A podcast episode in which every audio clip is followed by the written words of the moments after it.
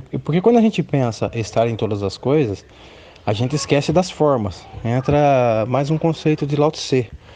O mundo real é um mundo sem forma, entendeu? O mundo real é o vazio de todas as coisas, de todas as criações, de todas as ideias, de tudo, de absolutamente tudo. Mas esse vazio está em tudo e tudo está nesse vazio, com diferenças de graus de vibração. Quando a gente pensa em deixar de ser um ponto finito para ser um todo, estar em todos os lugares ao mesmo tempo, a gente não poderia pensar como forma, mas como uma base que está sustentando todas as formas. Compreendeu?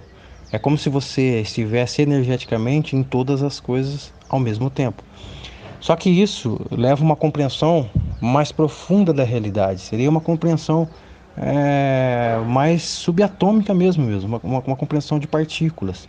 Se você parte do princípio é bastante reflexivo, se você refletir, você vai perceber que isso é tão lógico que chega a não caber muito questionamento, entendeu? Não a minha ideia em si, mas essa concepção que leva a gente a refletir em relação à própria realidade. Por exemplo, nós estamos temporariamente num ponto finito. Isso seria como se fosse uma distorção temporária do infinito, né? É como se fosse um, o universo fosse um grande tecido, né? Um, uma grande coxa, sabe? Uma coxa que você coloca aí na, na cama, e aí de repente você pega um, um ponto dessa coxa e, e, torce com a mão, faz uma torção, aí você faz aquele, aquele ponto, né? Mais compactado, mas de repente você estica a coxa, né? Aquela torção deixou de existir, mas ela sempre existiu, só que ela deixou de existir como forma, ela voltou se unir à coxa, né? Uma representação. E aí pensa no lance infinito. Se você observar, por exemplo, na palma da sua mão, e aí você fala, poxa, eu vou pensar um pouco do que, que a minha mão é composta. E aí você vê as primeiras camadas aí, né? De pele. Né? Aí você fala, não, o que, que tem por baixo da pele? Ah, tem carne, músculo, nervos, né? O que, que tem por dentro de todas essas carnes, músculo, nervo? Bom, tem osso. O que que tem? Do que que é feito o osso? A gente sabe que é feito de, de átomos, né? A maioria dele átomos de carbono. E aí você mas o que, o, o, que, o que faz compor esse osso? Você percebe o que? Seria um, né, um aglomerado de moléculas que vão formar o osso e todos os outros tecidos, né? E aí você fala, mas o que tem dentro das moléculas? Isso é tudo uma coisa assim que se pesquisa em laboratório também, né? Através de daqueles microscópios. O que, que tem na célula? Aí percebe-se que tem muita informa informação celular, né? Dentro numa única célula. Tem o DNA, né? Tem o RNA, enfim, todo um funcionamento extremamente complexo dentro da célula. Só que a gente já percebeu que a célula já está num micromundo. É uma coisa muito pequena, só que nós somos compostos de 50 trilhões delas. Né? O que dá sentido à nossa vida é essa união de um aglomerado de células, todas trabalhando em funcionamento, né? a todo vapor aí, comandado pela mente. E aí você aprofunda mais na célula, fala do que, que as células é composta. Você percebe que ela é composta de um aglomerado de moléculas. E aí você fala, nossa mãe, quantas moléculas, quanto aglomerado de moléculas é preciso para fazer uma única célula? Né? E aí você fala, não, peraí, mas do que, que a molécula é feita? Né? Aí você fala, pô, as moléculas são feitas de um aglomerado de átomos. Então você vê que já a quantidade de átomos que existe num corpo humano é incomensurável. Não dá para se imaginar, porque são eões de eões de átomos. E aí não acaba aí. Mas o que, que tem no átomo? O que, que o átomo é composto? Aí a gente já está vendo que nós estamos trabalhando com um mundo completamente vazio de tudo. Porque o átomo, cara, ele é extremamente pequeno. Ele chega quase a ser um nada. Mas eles existem, estão pululados, entendeu? Em tudo. Aí você fala, poxa, mas não tem só o átomo. Tem o colisor, né? Hadron lá, lá na Suíça, que é o colisor de partícula. Então o átomo, ele é evidenciado, cara, na, nos meios acadêmicos. Então, e aí você pensa, putz, mas vamos arrebentar um átomo para ver o que, que tem no meio. É, é isso que os cientistas fazem. Aí eles descobrem que tem partículas subatômicas, os quarks, né? quark down, é, quark up. Depois você já esmiuça mais, você descobre que tem energia forte, energia fraca, força forte, força fraca. Bom, mas peraí, não é possível. O que, que tem mais aí? Só que você está percebendo que você já não está no átomo. O átomo ele já se tornou uma coisa muito grande. Porque você está numa coisa que é praticamente quase infinitamente pequeno, cara. Entendeu? É vazio de tudo. E aí a última teoria que se tem é a teoria do bóson de Higgs, que seria um oceano inteiramente de energia, ou a teoria das cordas, que é uma coisa que oscila praticamente no vazio e que faz todas as formas. E aí você começa a trabalhar com um, uma temática totalmente mística. É isso que os cientistas fazem quando eles se aprofundam é, nessa questão. Porque daí já começa a entrar um outro parênteses. Oh, peraí. Então a vida que a gente vive é meramente uma ilusão.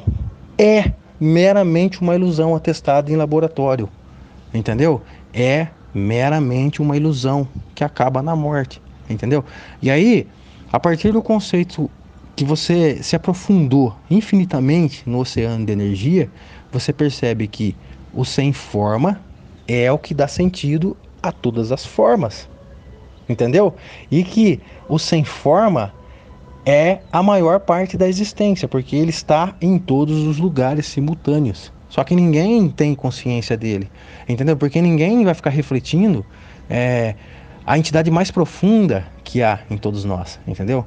E aí vamos um pouquinho é, levar para a área da reflexão. Você percebe o que? Que em você agora, exatamente agora, existe um ponto infinito. E você está tentando explicar esse ponto infinito a partir de uma ótica finita. Compreendeu? Porque o todo, ele atua nas profundezas. E o todo, ele é vazio de todas as formas, vazio de todas as ideias. Ele é meramente uma energia, se é que pode se dizer, entendeu? O todo e o nada é uma mesma coisa, entendeu? Ali nada escapa, nem mesmo a luz. Não tem até a teoria do buraco, o buraco negro, entendeu? Ali é incompreensível de tudo, entendeu? Só que para a gente compreender essa questão de maneira filosófica, a gente tem que penetrar aonde? Nas ideias? Não. Vamos aquele famoso e antigo e milenar conceito lá do templo de Delfos. Conheça-te a ti mesmo e conhecerás a Deus. é, entendeu? Por quê? Porque na medida que a gente vai conhecendo a complexidade da vida, à medida que a gente vai penetrando na gente mesmo, conhecendo os nossos mecanismos de funcionamento, né? É, conhecendo os mecanismos de funcionamento social, tentando entender o porquê que as pessoas se degradiam, matam umas às outras, é, fazem tanto questionamento, fazem, é, como que chama? É, greve, inconformidades e fome e toda essa diabeira que a gente vê por aí, tentar entender todas essas, essas questões e ver o quanto que as pessoas só fazem isso porque elas estão perdidas delas mesmas, entendeu? Aí a gente pensa, assim, mas por que isso, esse mecanismo é assim, da gente se perder para depois se achar? Meu, essa é uma questão que até é, é os herméticos dizia, meu, existe uma vida toda acontecendo, né? E tentar explicar intimamente o porquê está acontecendo é uma condição que ainda foge das nossas compreensões, entendeu? Seria o que? Uma condição de que eu não sei, entendeu? E é justamente, cara, eu falo pra você, ó, Sócrates, quando ele falou assim, ó, só sei que nada sei, é porque realmente ele chegou a um nível de compreensão muito profundo, entendeu? Que a realidade ela é totalmente distorcida. Quanto menos o cara sabe, mais ele acha que sabe, entendeu? E é por isso que existem muitos entraves ideológicos, muitos concordos e não concordo. Entendeu? Porque as pessoas estão tendo uma ótica totalmente distorcida da realidade. E quanto mais o cara acredita que ele é, conhece uma verdade absoluta, mais ele se torna um ditador. Você pode ver que nos países onde que os seus governos são governos é, ditadores, é porque eles têm uma verdade em absoluto. Entendeu? Não é porque eles são maldosos, é porque na cabeça deles eles descobriram uma verdade e o, mecanismo do país dele vai ter que funcionar conforme a ideia dele, porque ele acha que a ideia dele será a ideia revolucionária que vai mudar o mundo. E quem não aderir à ideia dele, pescoço, quero a garganta, pode cortar, pode cortar porque o cara vai atrapalhar o progresso. Entendeu? Mas aí, à medida que a gente vai aprofundando na gente mesmo, a gente vai começando a compreender que a vida ela é feita de elementos tão complexos, de elementos tão complexos que você fala, puxa vida, meu, a melhor coisa que eu tenho que fazer é ficar quieto, parar de querer degradar os outros, discordar da ideia dos outros. E quanto mais eu fazer silêncio, né? Isso são características do que? Da humildade, característica da bondade, característica da compreensão, característica do diálogo, são tudo características de uma coisa mais harmônica, né? E na medida que a gente vai conhecendo esse nosso lado é, mais profundo, que já, como eu disse, quando a gente vai é, penetrando nas camadas mais profundas, a gente começa a perceber que o mundo ele é totalmente místico, né? Então, por ser místico, à medida que a gente vai penetrando em nós mesmos, a gente vai começando a ter uma ideia mais transcendente da vida. E para dar uma finalizada nessa questão, você começa a perceber o que?